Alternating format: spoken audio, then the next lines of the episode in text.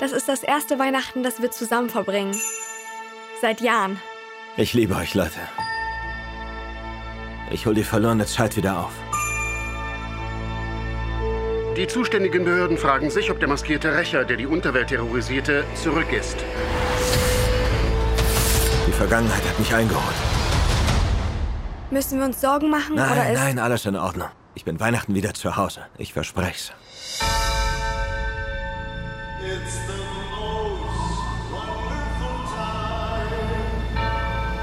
Mit diesem Anzug habe ich mir eine Menge Feinde gemacht. Du bist Hawkeye.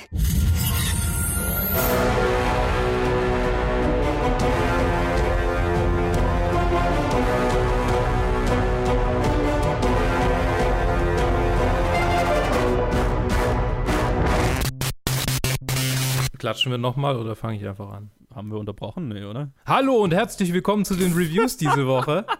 Überfall! Wir reden über viele Serien und Filme, aber zuerst hat Joe eine Nachricht in eigener Sache an euch zu richten. Äh, es, ist, es ist immer so awkward, eigenes Zeug zu pluggen. Aber egal. Ähm. Äh, ich habe hab irgendwie die letzten, die letzten Monate immer gesagt, oh, ich habe so wenig Zeit, äh, es gibt, ich kann, kann so wenig gucken, bla.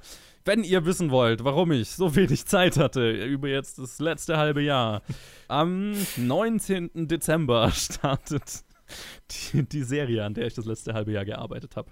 Äh, Friedmanns 4 heißt die Serie. Am 19. Dezember kommt die raus. Alle acht Episoden auf RTL Plus, Hey! dem RTL-Streamingdienst, früher TV Now. Und Anfang nächstes Jahr laufen sie dann auf Vox. Äh, aber da gibt es noch keine, keine konkreten Aus, Ausstrahlungstermine. Deswegen, aber, aber ähm, falls euch, äh, genau, ach so, ja, worum geht's? Äh, es geht, ist ein Familiendrama. Vater mit äh, drei äh, Töchtern und die Mutter kommt ums Leben und dann ist viel Drama. Es ist besser, als ich es gerade beschrieben habe. Äh, Typische deutsche Serie. es ist so awkward, äh, eigene Sachen zu pluggen, Mann. ähm, genau. Oh Mann. Es tut mir so leid an alle, die, die, die an, die, an diese Serie mitgearbeitet ich bin sehr haben. gespannt. Ich gucke es mir auf jeden Fall an. Ich freue mich drauf. Genau, Und, äh, Friedmanns 4, äh, 19.12. Äh, und äh, falls es euch interessiert, schaut rein. Falls euch nicht interessiert und ihr RTL Plus habt, lasst es stumm im Hintergrund irgendwo laufen.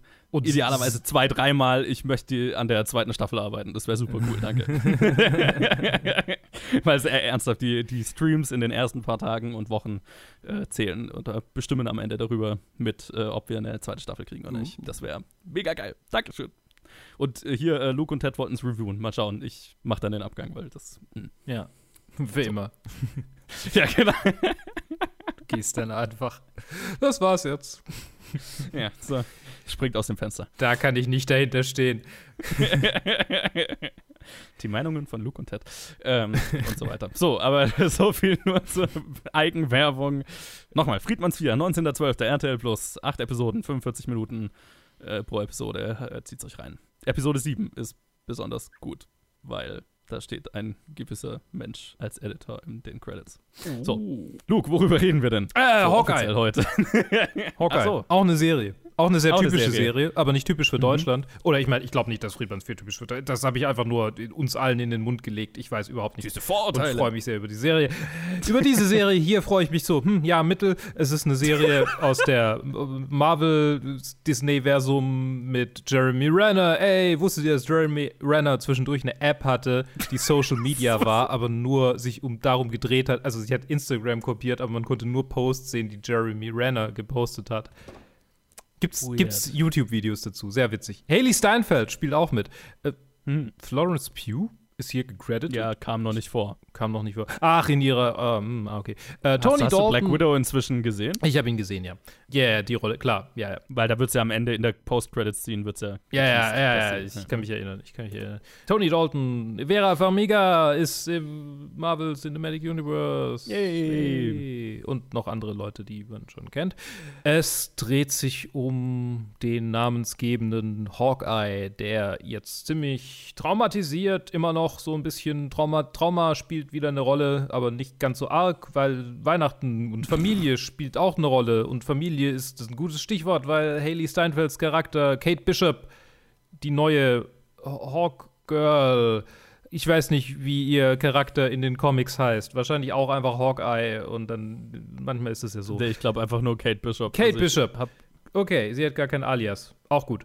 Ähm, glaube. Neue Wege gehen, das ist auch schön. Ähm, Kate mhm. Bishop hat Probleme mit ihrer Familie, weil ihre Mutter, ihre, ihr Vater ist gestorben, New York-Angriff und deshalb idolisiert sie Hawkeye, weil sie gesehen hat, wie er mit Pfeil und Bogen Chitauri getötet hat. Und ihre Mutter ist superreich und will jetzt irgend so ein Dude heiraten, der super, super, super weird aussieht und, und üble Vibes hat und einen Schnurrbart und mit seiner neuen Stieftochter fechtet. What the fuck geht da ab? Ich meine, er, ist, er ist reich und hat einen Schnurrbart, ist halt einfach so. Ja, oh, ich meine. Uh, uh, uh. und auch noch ein Stepdad.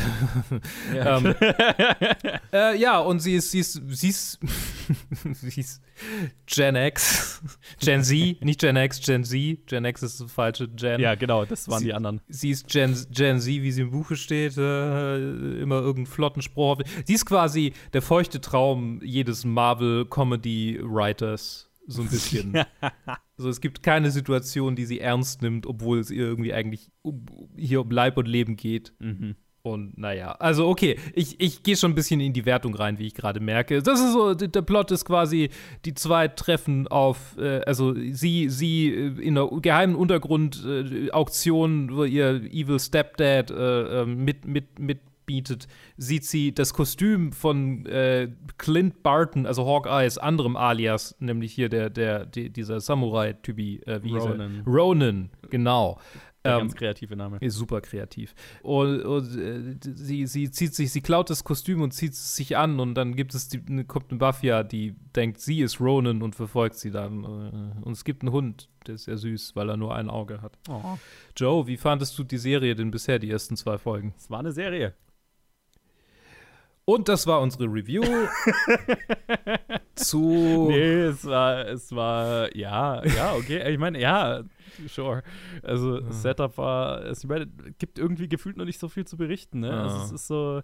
Ich meine, ich würde literally alles für Haley Steinfeld schauen. Also, ja. wahrscheinlich den größten Trash. Sie ist auch echt gut. Ja. Also, ne, kannst nix sagen. Ihr Charakter, ihr Charakter ist halt ein bisschen arg, schon fast cringy manchmal. Also, es ist halt dieser typische Marvel-Schreibstil, der manchmal einfach mehr gewollt als gekonnt wirkt. Na, dieses ständige Rumgequippe zwischen ihr und Hawkeye ist halt. Ja. Was ich ja. viel witziger finde, ist tatsächlich, wenn, also die, die, die, Momente, die ich witzig fand, waren zum einen das Musical, das fand ich ziemlich lustig. Auch wenn es sehr, ja.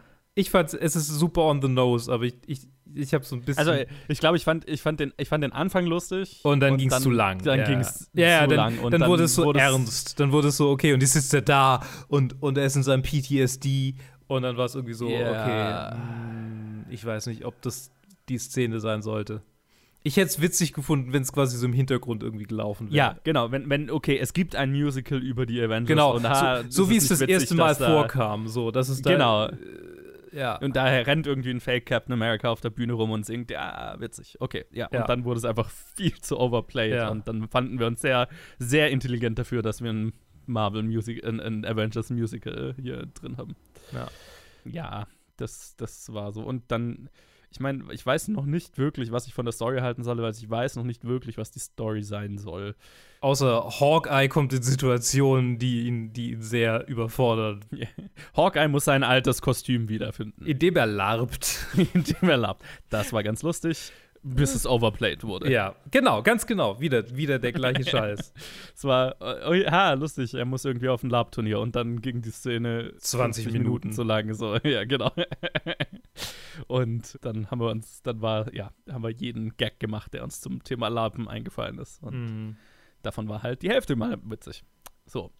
Das ist das, das sind die ersten zwei Episoden. Also, Mai, der Hund ist süß, ja. Harry Steinfeld ist cool. Wenn ihm was passiert, werde ich alle töten, aber das sage ich über ja, alle Tiere in allen die, Filmen. Die, dadurch, dass die Serie so ein bisschen so ein Weihnachtsthema hat, ich fürchte, da, da, also was heißt ich fürchte? Nein, ich glaube nicht. Also, nein, ich fürchte, der Hund wird überleben. Ich fürchte, der Hund wird überleben. Pui. Und ich fürchte, er wird seine Kinder zu Weihnachten nicht sehen. Oder Last Minute. Genau, also es, ich äh, habe das Gefühl, es läuft halt auf so ein, so ein naja, so, so ein typisches äh, Weihnachtskomödien-Ding halt raus. Ne? Mhm. Dann muss er noch in letzter Minute Geschenk besorgen oder so ein Scheiß. Wie ist denn die, wie ist denn die, ich muss mal gerade gucken, es sind noch vier Folgen, das passt genau zu Weihnachten, ne? Ja, genau. Das ist ja auch voll auf Weihnachten ausgelegt. Ja. äh, Und ja, also ich meine, Vera Farmiga, ich freue mich, dass sie da ist. Ich habe sie nicht erkannt in ihrer verjüngten Version, ja. Oh wo Gott, ich nicht ja. weiß, ob das gut oder schlecht ist. Hm. Also heißt es, also ich habe, ich habe, also ich habe offensichtlich nicht sofort erkannt, dass es digital verjüngt ist. Ah, okay. Aber ich habe auch die Schauspielerin nicht erkannt, also naja, Okay. keine Ahnung. Also sie kam mir die ganze Zeit, nee, ich, also ich habe echt gedacht, es kam der Moment, wo ich gedacht habe, boah, die schaut Vera Farmiga ziemlich ähnlich. und dann kamen irgendwie die Opening Credits und da stand ihr Name drin und so, Ja, oh, okay, tatsächlich äh, was ähnlich. haben sie denn mit der angestellt? Ja, ja, ging mir auch so. Ja, also klar, kann, kann noch cool was werden aus dieser Familiendynamik. Ich, es ist so ein bisschen, also die, die, diese Gang, die hinter Jeremy Renner her ist, die, wie heißen die nicht irgendwie auch noch irgendwie Swe Sweatpants Gang oder irgendwie so ein Scheiß? Also die haben also so ein, Oh ja. so richtig was aus Batman, diese Batman-Serie aus den 60ern so. Ja, ja, ja, ja, die, absolut. Wo alle, alle Antagonisten haben eine Gang, die ein Gimmick hat und dieselbe Klamotten anhaben und mei, die haben halt alle hier äh, Sweatpants an. Das war irgendwo zwischen Rassismus und einem mäßig guten Joke, der overplayed wurde. es war einmal, einmal lustig. Und danach war es halt so, okay, wir, wir machen das ernsthaft. Ja. Es ist, ja, also, nee. Ich habe, ich hab, glaube ich, nach, habe ich nach der letzten Serie, ne, genau, nach What If habe ich gesagt, ach, wir, das nächste Mal reviewen wir alle auf einmal. Und dann habe ich mich nicht dran gehalten. Ja, fuck. Hätte ich mir fast gewünscht. Ich hätte- aber ich hätte-. Ich hätte, äh, äh, ich hätte was sagen sollen, tut mir leid. Ja, nee, nee, nee, alles gut. Wir machen das, wir, wir, wir machen das Episode. Es ist nett, es ist nett. Es ist, ich, Ist Ja. okay. Ist okay. Vielleicht kommt ja noch was Cooles. Haben wir damals bei Captain Falcon auch gesagt. Und äh, Ja, war dann ganz okay. aber auch bei Loki und da war es Ja, ganz das cool. stimmt. also. Ja. Bei, bei Captain Falcon gab es auch seine Momente. Es hatte auch seine Momente. Hier mit, mit Ja. Evil Captain America. War ganz cool. ja, und wie gesagt, hier ist Haley Steinfeld dabei. Das ist schon mal mehr Ja, vielleicht. Es ist so ein bisschen, es hat sich so kurz für mich angefühlt wie Warrior Nun, ohne dass der Humor zündet und ohne dass sie Ha. so richtig cool ist. Weißt du, wie ich meine? Ja, ja. Schade. Bisher. Mal gucken, mal Ja. gucken. Okay, ist ja, geht ja noch eine Weile. So, ja, jetzt haben wir genug über So. Hawkeye geredet. Jetzt reden wir über richtige Sachen. Äh, Joe, du hast einen Film gesehen. Du hast zwei Filme gesehen. Einen davon wirst du jetzt reviewen, während ich im Hintergrund sitze und nicke.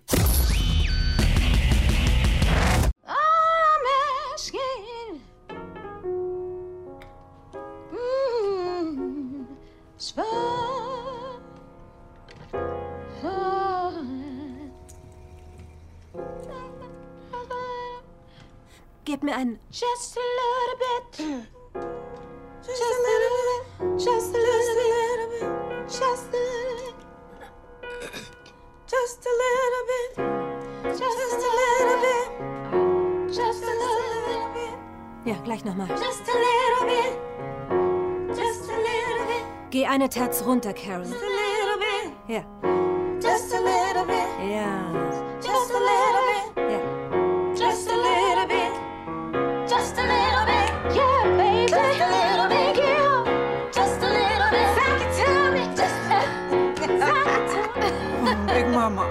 Hier los?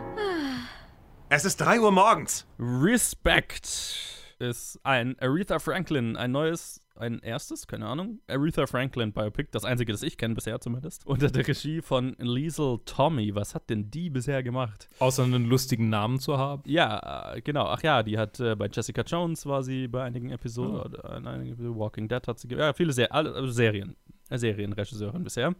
Und es spielen mit Jennifer Hudson, Forrest Whitaker, Marlon Waynes, äh, Titus Burgess, Mark Maron, sehr gefreut natürlich, und äh, viele mehr. Und ja, es ist ein super, super, super, super, super, super, super, super, super klassisches Biopic, äh, Künstler-Biopic, im Sinne von, wir fangen mit ihr als Kind an und äh, machen im Prinzip das ganze Leben einmal durch oder einen, guten Teil des Lebens einmal durch. Von Aretha Franklin, von äh, Kindesbeinen an, wo sie schon ein Gesangstalent hatte, das von ihrem Vater als Partytrick verwendet wurde, über wie sie halt äh, ihre ersten musikalischen Erfolge hat oder es lang schafft, nicht erfolgreich zu sein, also lang nicht schafft, erfolgreich zu sein.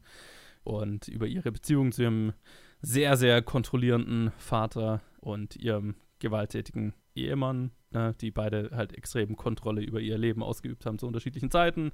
Und ja, halt so, ja, es ist ein mehr oder weniger Cradle to the Grave Biopic, auch wenn es jetzt nicht bis, bis an ihr Lebensende geht, sondern wir hören schon irgendwo an ihrem Höhepunkt dann irgendwann auf, aber so fühlt sich ein bisschen an und er ist ganz okay. Ich bin nicht der größte Fan der Formel, also so dieses, äh, ja, wir fangen irgendwie mit von Kind auf an und machen wirklich so das ganze Leben einmal durch, weil halt, also der Film ist zweieinhalb fucking Stunden lang. Und das muss er auch irgendwie sein, um das alles reinzustopfen, was da drin sein muss, so gefühlt. Nur leider fühlt sich der Film auch, was das angeht, sehr unfokussiert an. Und es fühlt sich so ein bisschen an wie so ein Best-of eines Lebenslaufs, wenn man so will. Ne? Und äh, es ist nicht so, also ich finde, Biopics sind immer dann am, am, erfolgreichsten, wenn sie sich ein Ereignis rauspicken mhm. und irgendwie was über die Person anhand dieses Ereignisses aussagen wollen. Ne? Hier sind so viele Ereignisse drin und man, ich, mir ist nicht so ganz klar geworden, okay, worum geht es in diesem Film, außer um Aretha Franklin als irgendwie großes Überthema. Aber wollen wir irgendwie einen Film über häusliche Gewalt machen? Ne? Also ist da ganz schön viel drin.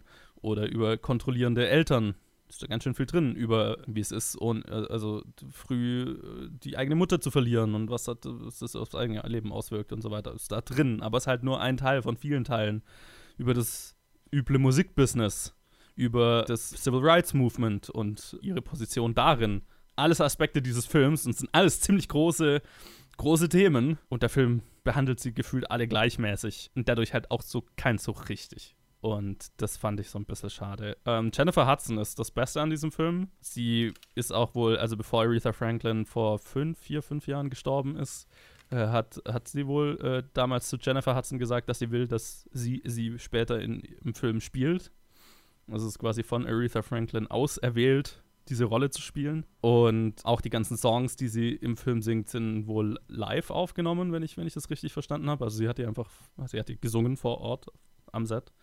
Und das ist schon, das ist schon krass. Und also ich meine, sie hat halt auch eine Wahnsinnsstimme und das ist auch, die, die Szenen sind auch ganz äh, wirklich cool inszeniert. Forrest Whitaker ist großartig als ihr kontrollierender, gewalttätiger Vater. Das muss man auch sagen. Also Forrest Whitaker spielt hier ein echtes Monster von einem Mann und kann ganz schön, kann ganz schön gruselig sein, der Mann. also, das, das funktioniert gut ansonsten hat der, also fällt es mir schwer, groß viel über den Film zu sagen, weil er hat echt so die vollen Klischeeszenen. Also er hat zum Beispiel, mei, der Film heißt Respect, ihr bekanntestes Lied ist out mhm. what it means to me. Ne? Und es gibt für diesen Song gibt's diese klassische Biopic-Szene, wo sie am Klavier sitzt und so ein paar Noten kombiniert und dann und dann hocken sich ihre Schwestern dazu, mm, das ist gut, mm, mach mal, mm, was, wie wär's hiermit? Ne? Und dann schneiden wir ins Studio und dann singen sie das schon und so. Und ist, also, das ist wie bei Bohemian Rhapsody ist immer mein, mein Negativbeispiel, wo sie äh, We Will Rock You entwickeln, nur weil einer aus Versehen diesen Beat trommelt oder so. Da ist es immer nicht titelgebend. da ist es, das ist, es ist in beiden Fällen titelgebend. Äh, ah, nee, Bohemian, äh, nee, Rhapsody, Bohemian Rhapsody ist, genau, ist ein anderer Song. Ja, ist richtig. Ja.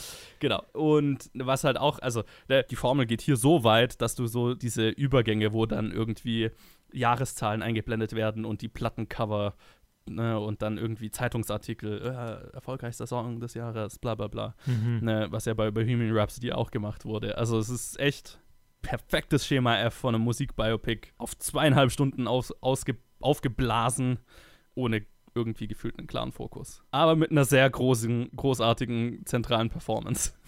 Sehr schön. Ich habe gerade überlegt, es gibt ja dieses Harpe Kerkeling Biopic. Vielleicht gibt es irgendwann ein Till Schweiger Biopic. Ich meine, wahrscheinlich. Ah.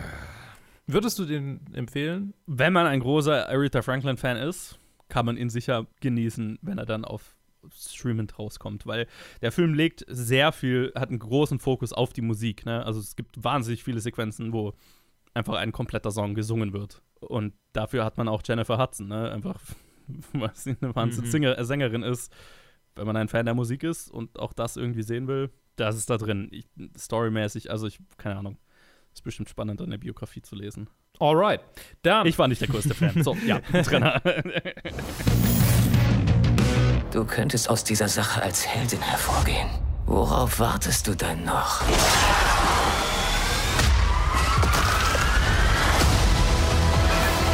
Dann setzen wir noch mehr Leben aufs Spiel. Die Unterstadt kann nicht kontrolliert werden. Dann müssen wir mit voller Härte vorgehen.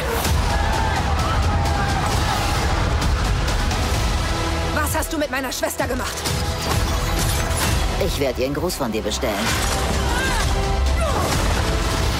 Diese Gewalt wird niemals aufhören. Du kannst sie nicht zurückholen. Aber ich muss es versuchen. Du hast ein gutes Herz. Das musst du dir bewahren. Beschützt die Familie.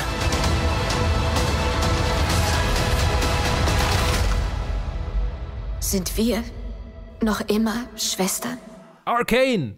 Das Finale. Und ich rede nicht allein drüber. Joe hat es nämlich auch gesehen. Und nicht nur das, also, du hast auch alle anderen Episoden gesehen. Ja, ja äh, ich äh, sag ganz, ganz kurz was zum Inhalt äh, und dann, dann reden wir darüber, wie es dir, wie's dir gefallen hat. Äh, die, die Episoden äh, davor haben quasi einen zentralen Konflikt aufgebaut. Die Piltover und Zorn, die sich, die sich gegenüberstehen.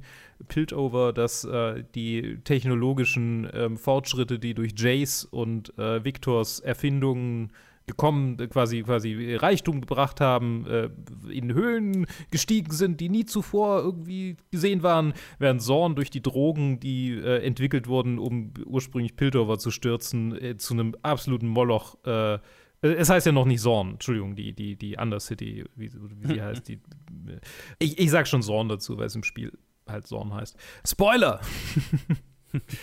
ähm, genau, wird, wird, ist zum totalen Moloch degeneriert.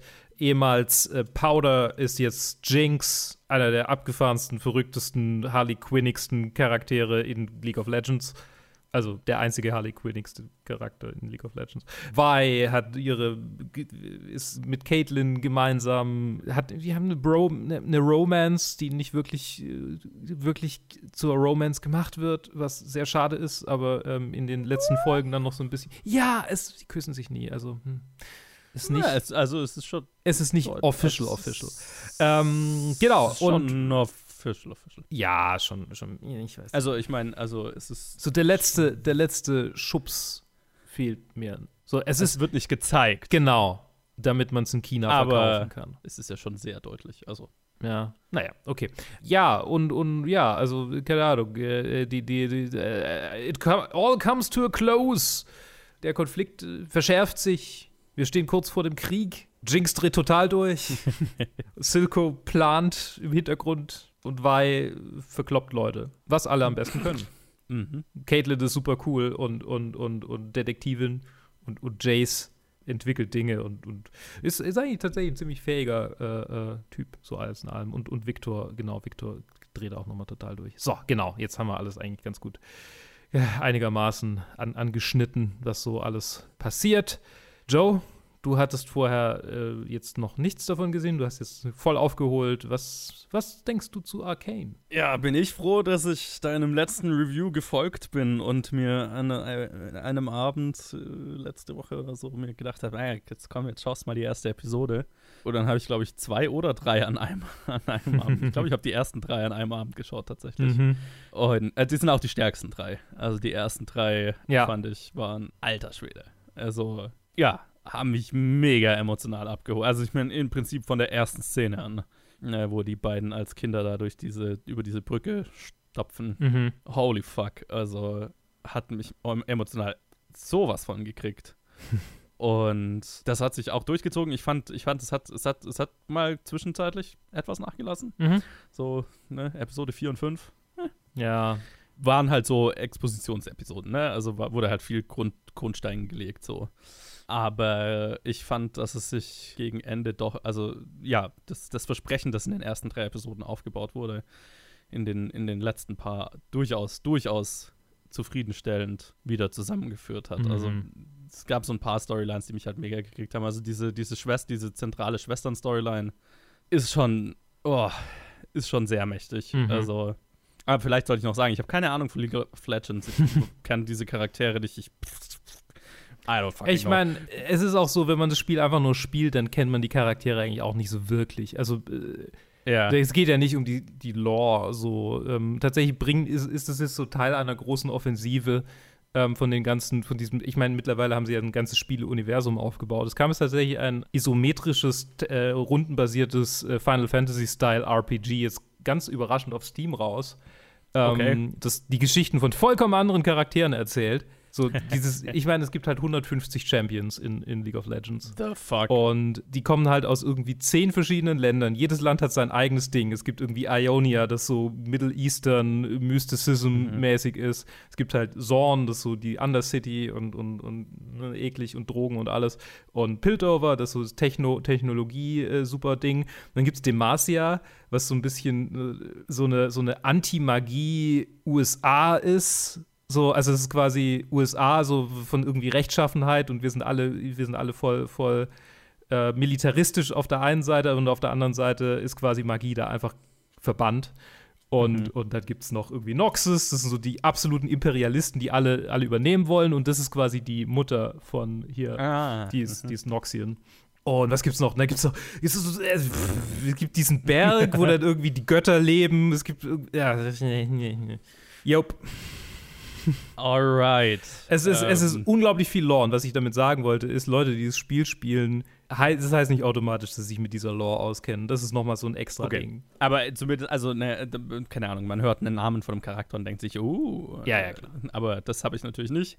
Aber ich fand, es war sehr, also, das hat mich auch ziemlich gekickt, wie mit der Welt hier umgegangen wurde, ne? Also, es ist jetzt die, ich fand, es war sehr erfolgreich mit dem, das Worldbuilding auf eine Art und Weise aufzubauen, dass mir gerade genug Informationen gegeben wurde, um mich bei, also damit ich genug Background-Info gewusst habe, um die Story zu verstehen Mhm. und um die Welt interessant zu finden, aber so, dass eigentlich immer Sachen nur angedeutet werden, also dass mir nichts auf dem Silbertablett serviert wird, was die Welt angeht. Und das finde ich sehr gelungen, ähm, weil es die Welt konstant interessant gehalten hat für mich. Ja, es gab immer was Neues zu entdecken. Gab keine irgendwie Exposition. In dieser Welt gibt es diese fünf Reiche und Ja. die zwei sind verfeindet und die. Nee, es wird einfach dir Stück für Stück innerhalb der Story krieg, kriegst du so Brotkrumen zugeworfen über die Welt. Und äh, also das ist das ist wahnsinnig erfolgreich. Ganz davon, also und natürlich äh, dazu noch, wie geil es designt ist. Es ist- also das muss ich, muss ich halt auch mal hervorheben.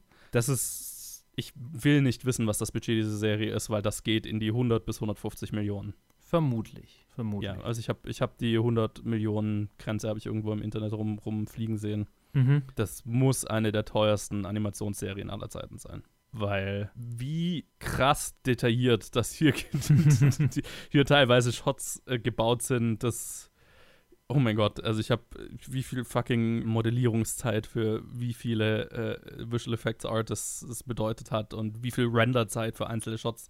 Also gab es so ein paar Sequenzen, wo ich mir gedacht habe, alter Schwede, übertreibt's halt. Also wie viel Arbeit, wie viel Arbeitsstunden stecken wohl in diesen fünf Shots oder so. Also Ja. es ist der Wahnsinn. ne? Es ist ein absoluter Augenschmaus. Es ist also allein dafür, ne? Also Mhm. selbst wenn die Story jetzt irgendwie 0815 wäre, würde ich sagen, holy crap, schaut euch's an, weil das sowas habt ihr noch nicht gesehen. Ne? Mhm. Jetzt ist die Story dazu noch unglaublich mächtig. ja, also das, g- genau, jetzt habe ich mich so ein bisschen verheddert, ne? Also die Schwestern-Storyline ist der Killer und hat mich mega gekriegt. So gerade Geschwister, tragische Geschwister-Storylines äh, neigen dazu, mi- mir, mir richtig gerne mal so einen Schlag in die Fresse zu geben und das hat das hier definitiv geschafft. Ja, Jinx wird halt so ein Harley Quinn-Charakter, das ging mir so ein bisschen plötzlich dann. Mhm. Und ich finde es auch so ein bisschen schade, dass, es, dass sie am Ende dann. Also klar, ich, ich bin davon ausgegangen, okay, das ist wohl, was sie im Spiel ist, ne? Also Mhm. so, keine Ahnung, Chaotic Evil oder sowas. Ja. Also so ne, die Personifizierung davon. Ich fand es dann so ein bisschen schade, weil ihr Charakter vielschichtigerer aufgebaut wurde, als es gefühlt dann am Ende, wo es gelandet ist, sag Ja. ich jetzt mal. Trotzdem ist das da irgendwo drin. Aber es hat sich so angefühlt, als müsste ein Spielversprechen eingelöst werden mit einem Charakter, der theoretisch mehr gehabt hätte durch den Aufbau der Serie. Das ist, ja, das ist, das ist leider äh, 100% so, ja. Ja, also merkt man, finde ich, stark an.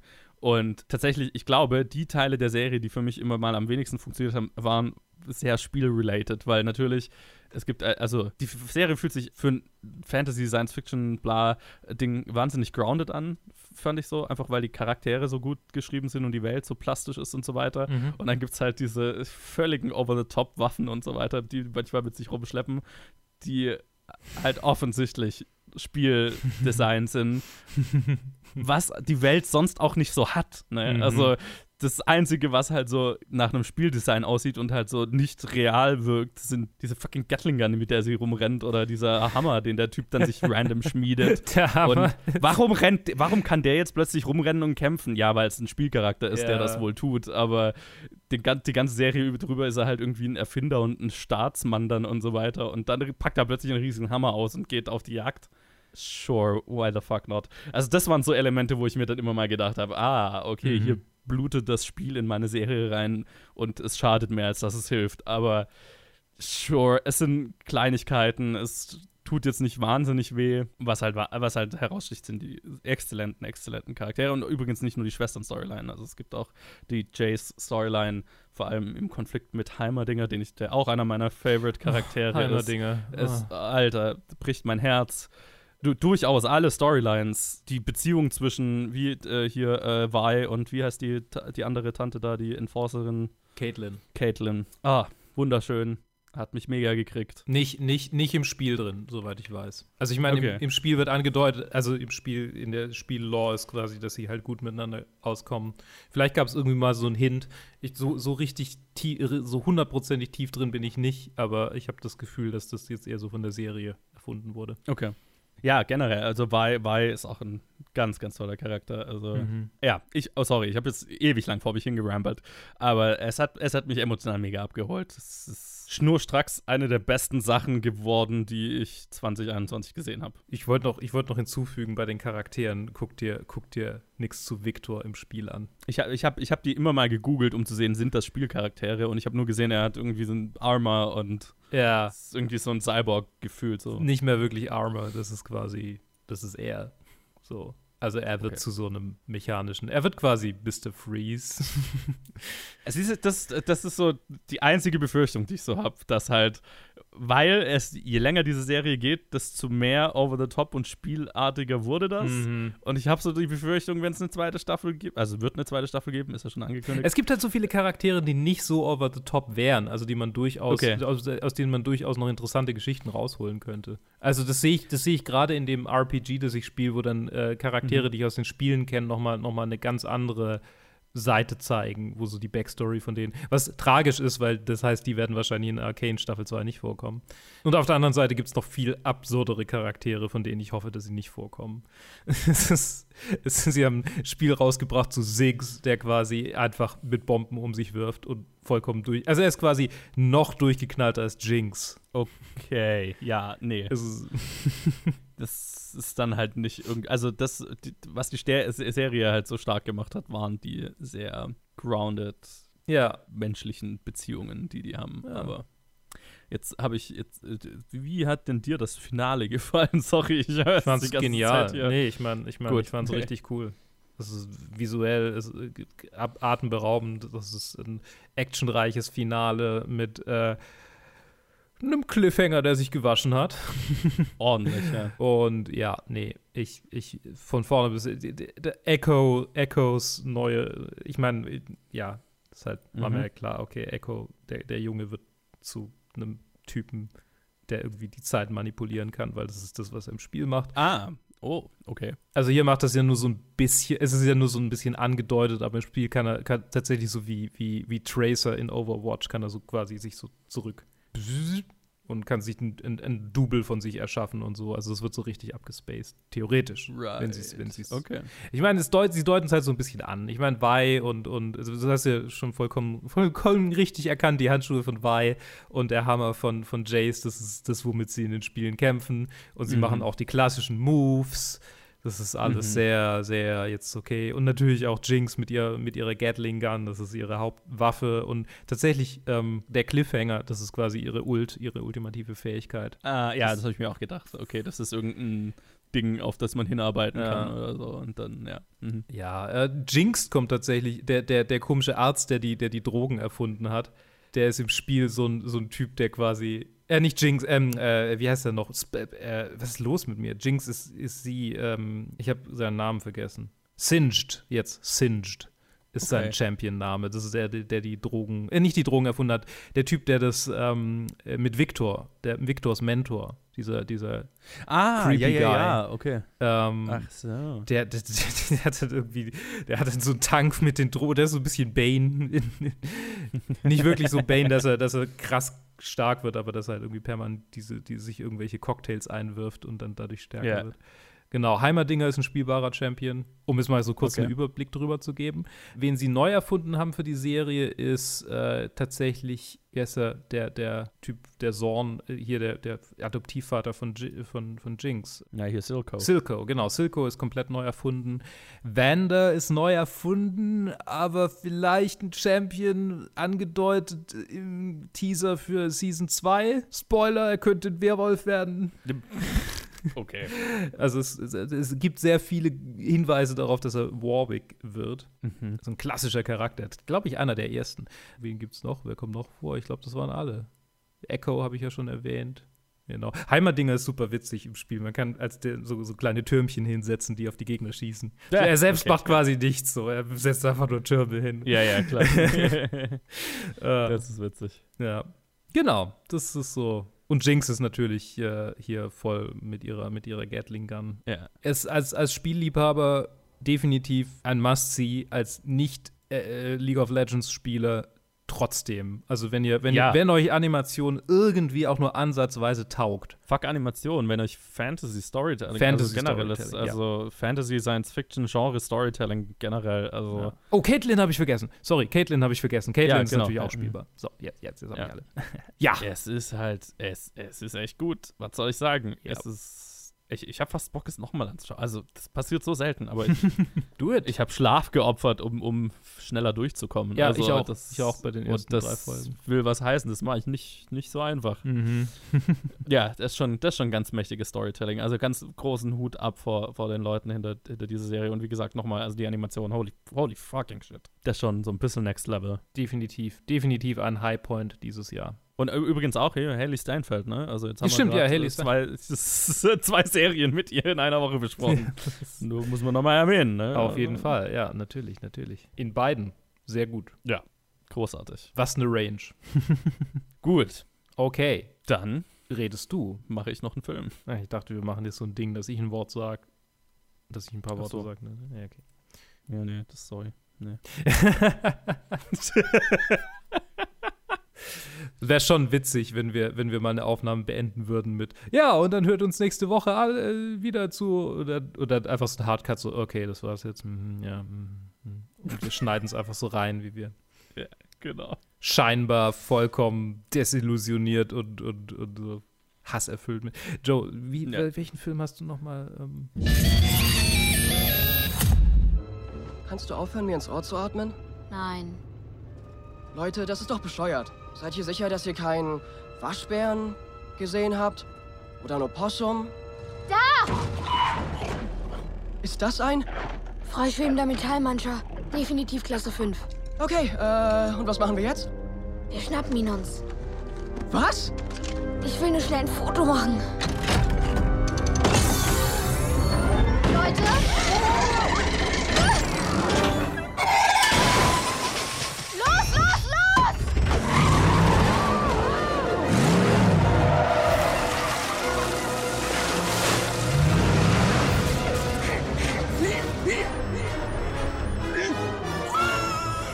Ghostbusters. Ach ja, dieser. Legacy auf Deutsch oder Afterlife auf Englisch oder der Regie von Jason Reitman, der ein echt guter Regisseur ist. Das ist der Sohn von Ivan Reitman, der den ersten Ghostbusters gemacht hat.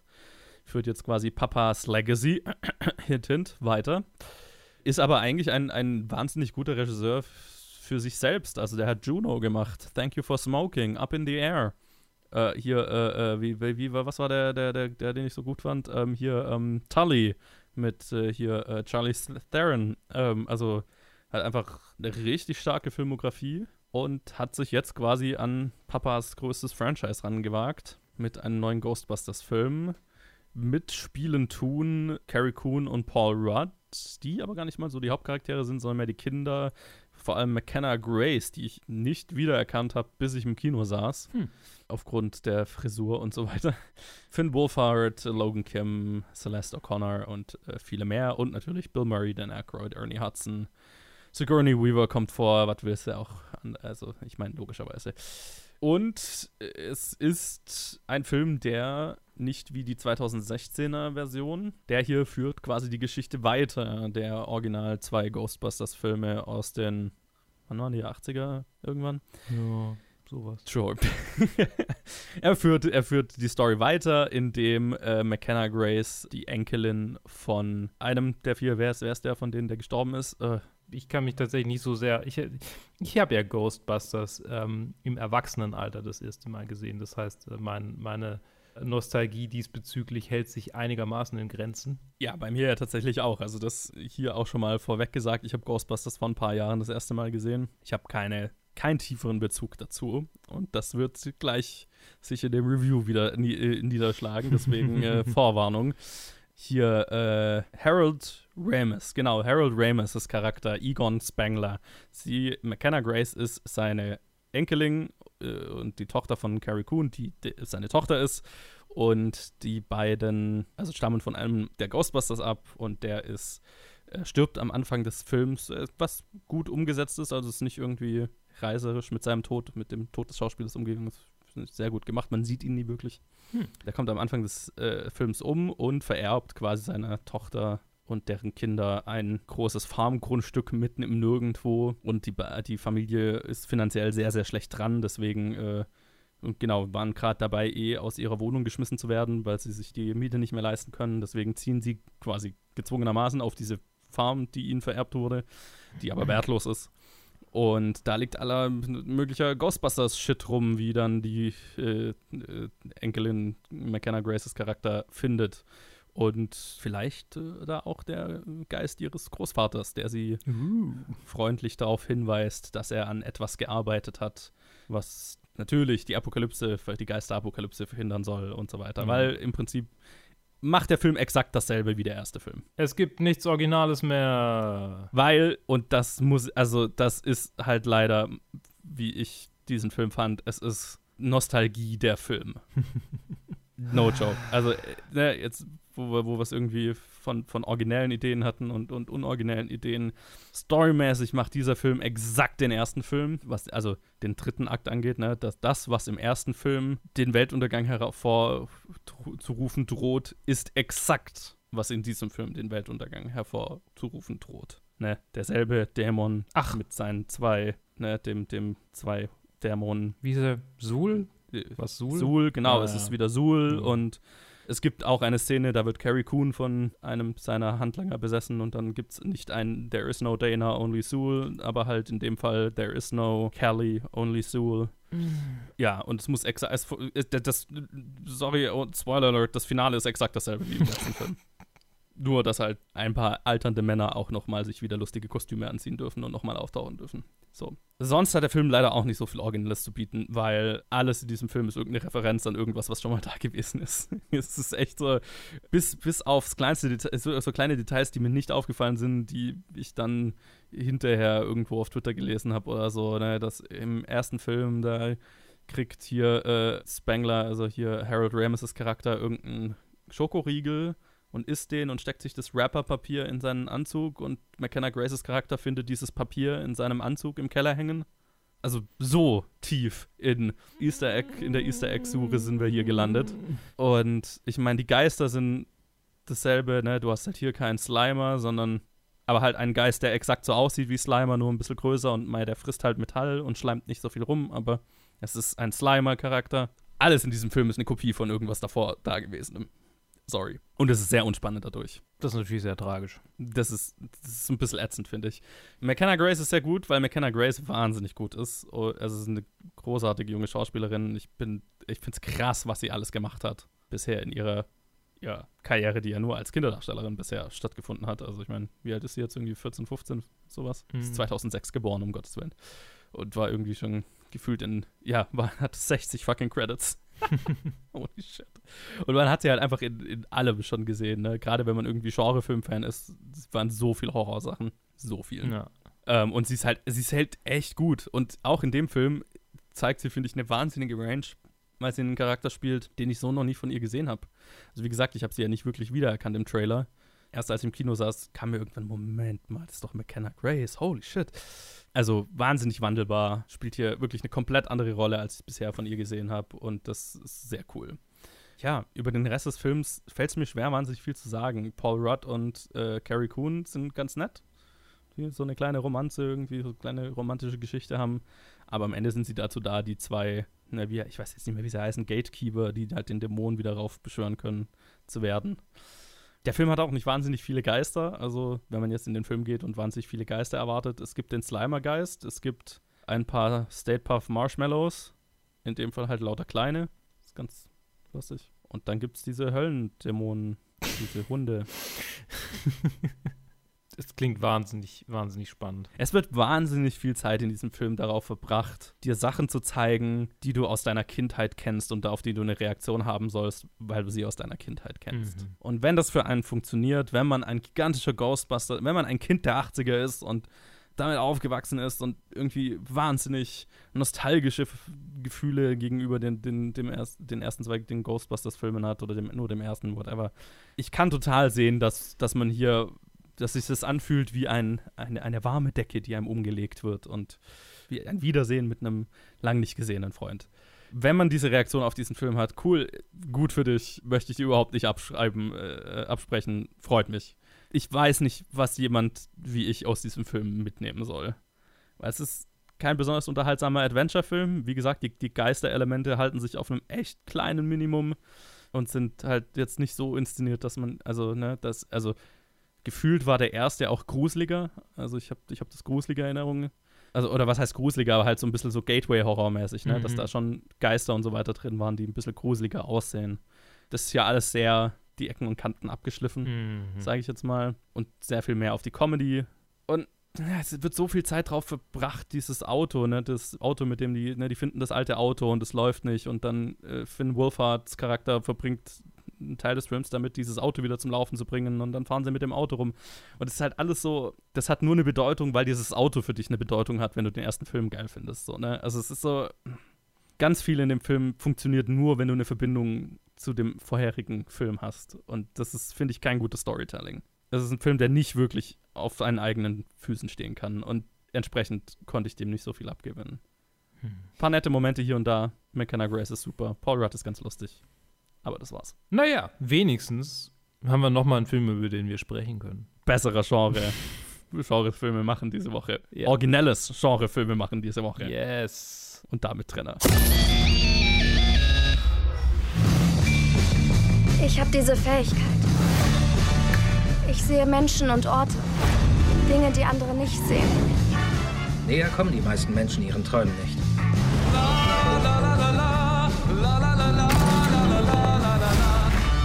Aber es sind nicht nur Träume. Jack, ich will das nicht. Denkst du, du kannst einfach abhauen? Es ist wirklich passiert. Was hast du gesehen?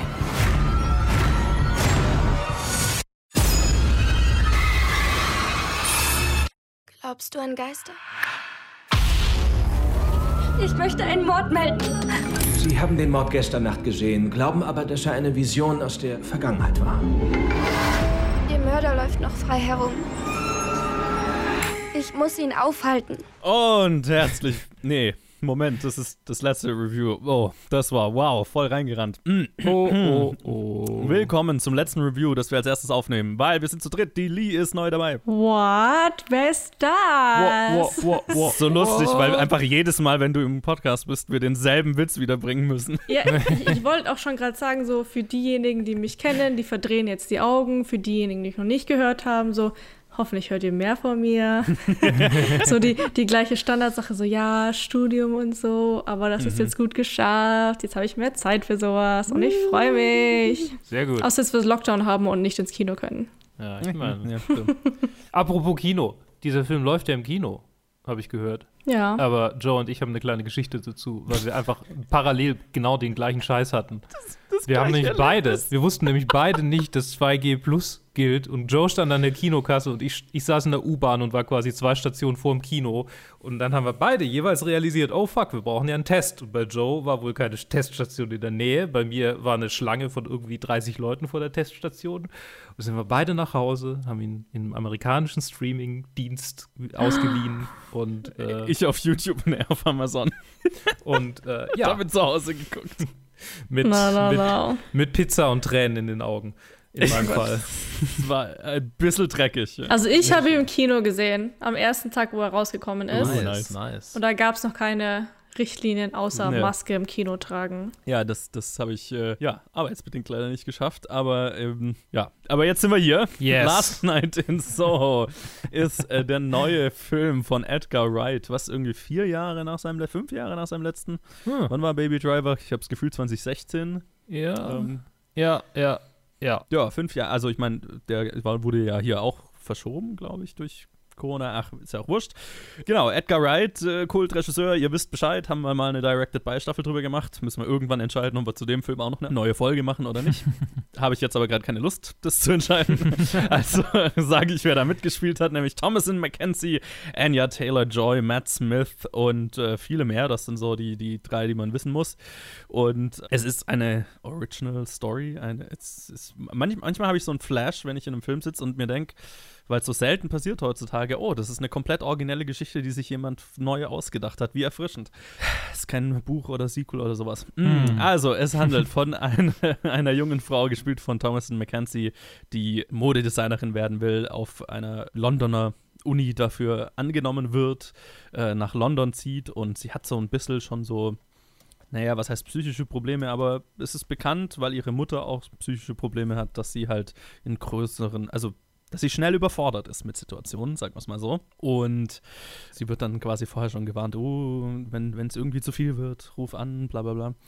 Aber sie, genau, sie zieht nach London und es ist sehr schnell alles zu viel und sie mag irgendwie die Mädels in ihrem Wohnheim nicht, weil die alle sehr oberflächlich und kacke sind.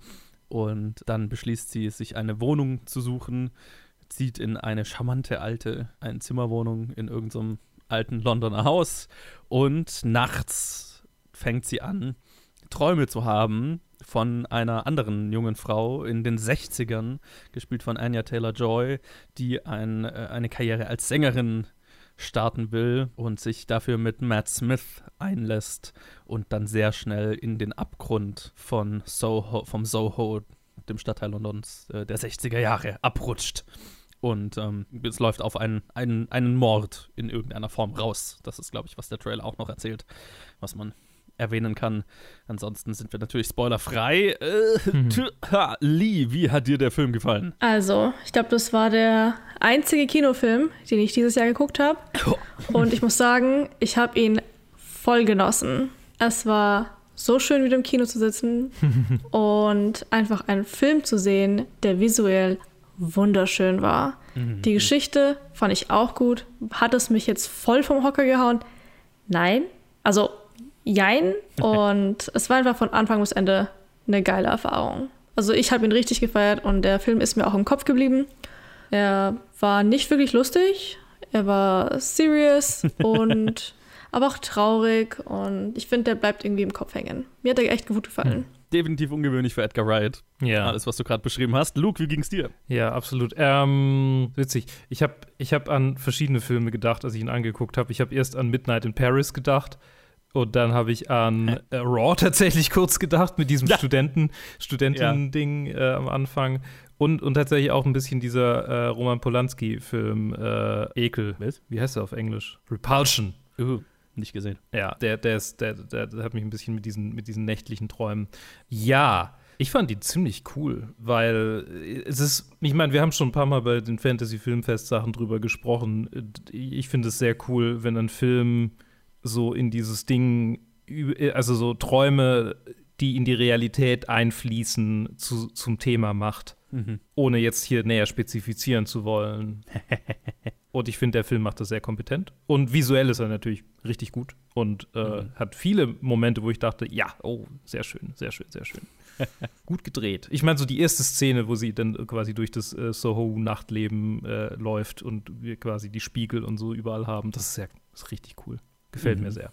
Ja, und, und storytechnisch, äh, ja. Ich finde, der letzte Akt wird dann irgendwie ein bisschen, der verliert sich so ein bisschen für mich. Also da komme ich nicht mehr hundertprozentig, kann ich, kann ich nicht mehr hundertprozentig dahinter stehen, so. Mhm. Weil ich denke, der Film sagt jetzt was aus, was ich nicht unbedingt so vertreten kann, aber hier würden wir ins Spoiler-Territorium kommen und dann, mhm. deshalb belasse ich es mal dabei.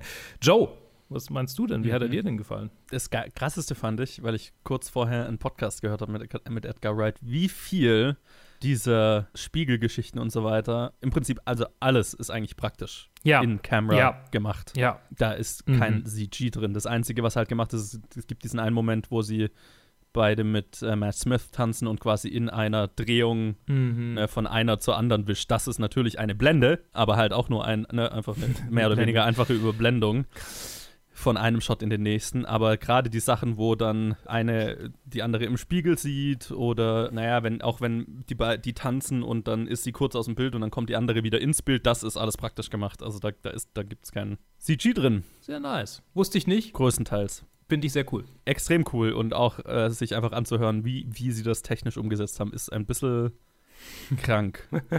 also ist halt echt, also es macht, also wird halt einfach kein, also kaum jemand so machen, weil die meisten Leute würden halt sagen, ja, okay, Visual Effects Department, wie machen wir das? ja. Ist auch okay, ne? Also gar, no judgment, aber es war halt einfach krass zu hören, ne, dass sich noch jemand, da, also dass, dass sich da so viel krasse Gedanken drüber gemacht wurden. Mhm. Ähm, ich fand den Film ziemlich gut. Ich fand ihn, also ich glaube, Luke und ich weiß, Lee wahrscheinlich auch, wir sind ja relativ auf einer Wellenlänge. Mein, mein, größte, mein größter Kritikpunkt an diesem Film ist der, der dritte Akt, der halt leider wirklich so ein paar Storybeats, also ich finde, da, da, verliert die Story einfach den Faden einmal komplett. Mhm. so für, für einen guten Moment und das ist so ein bisschen schade. Ähm, ich weiß genau, was du meinst, wenn du sagst, okay, da sagt der Film jetzt irgendwas aus, was, was iffy ist, was ich 100% so sehe. Also habe ich mir auch, habe ich mir total gedacht in dem Moment, oh, okay, das ist leider, das ist nicht so ganz durchdacht.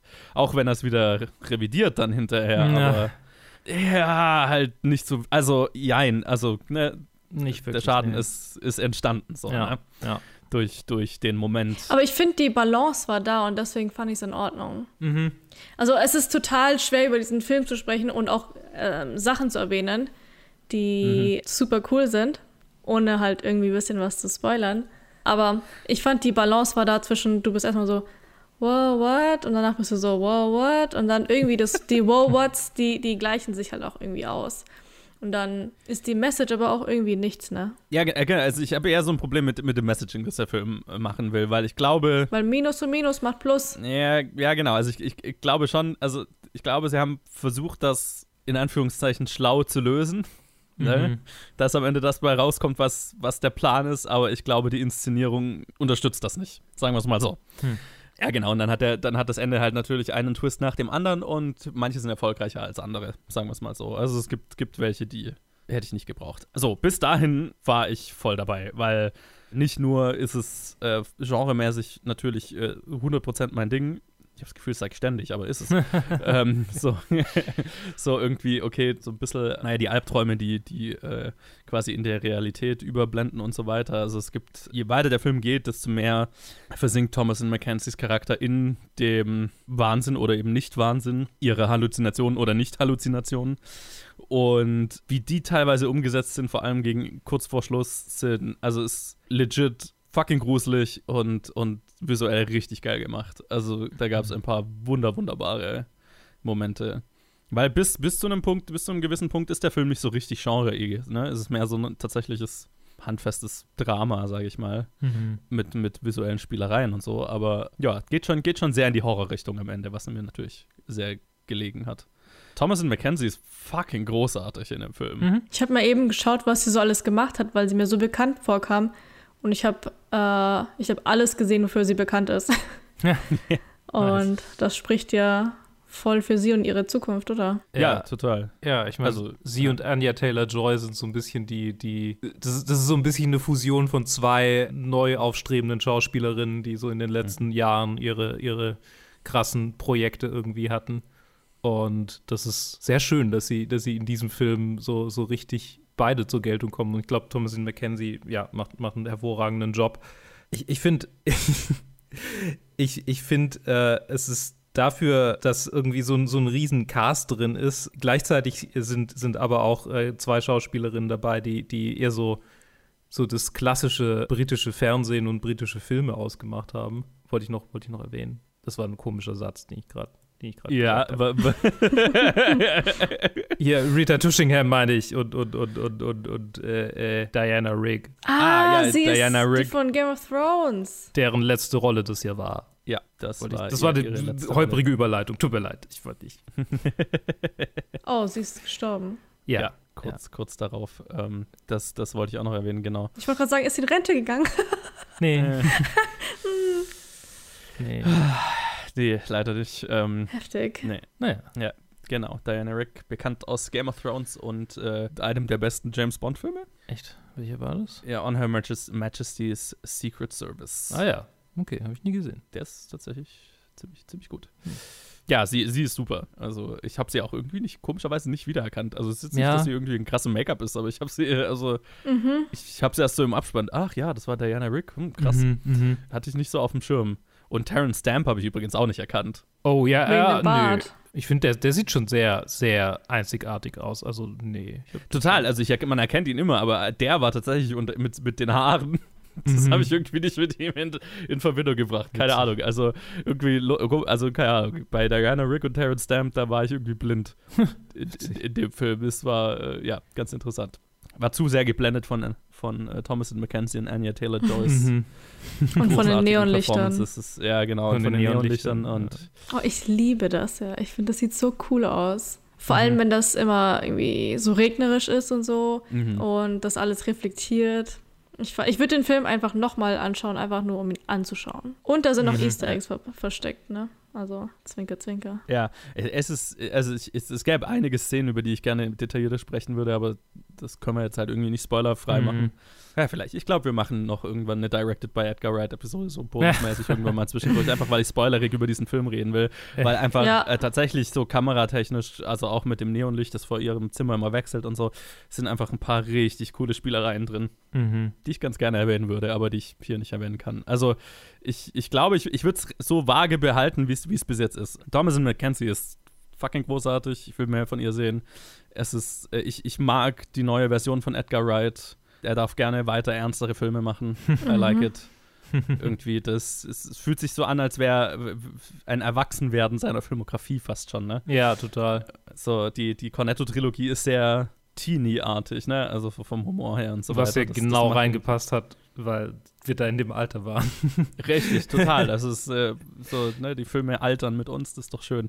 Ja. Ähm, also das, das passt mir total und es ist natürlich auch einfach geil, einen originellen Genrefilm auf dem Niveau ne, mit diesem Budget zu sehen. Also es, es war echt ein gutes Erlebnis, bis der Film so am Ende halt den Faden einmal wirklich verliert, aber Mhm. äh, was willst du machen? Also deswegen würde ich ihn nicht, nicht empfehlen, also von mir volle Empfehlung dafür. Wenn man dran denkt, den Test zu machen, dann ab ins Kino.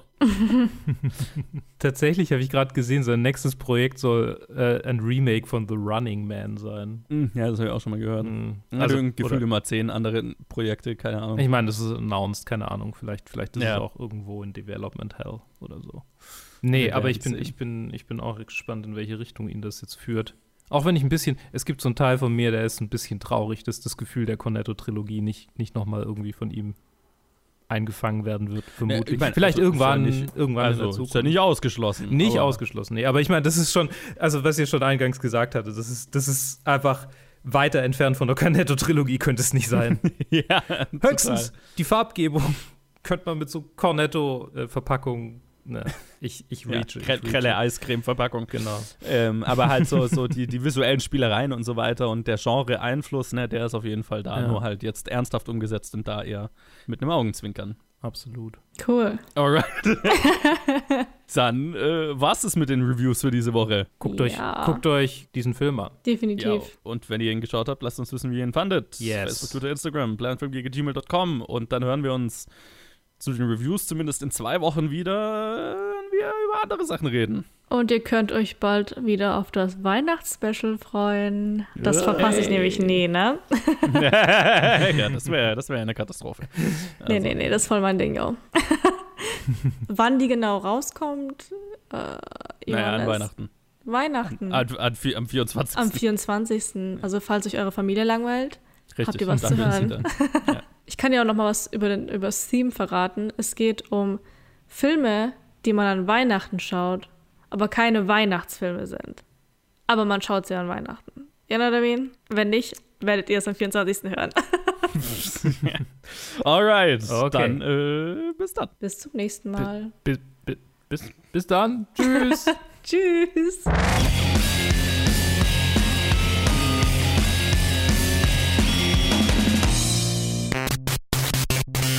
What a shit show.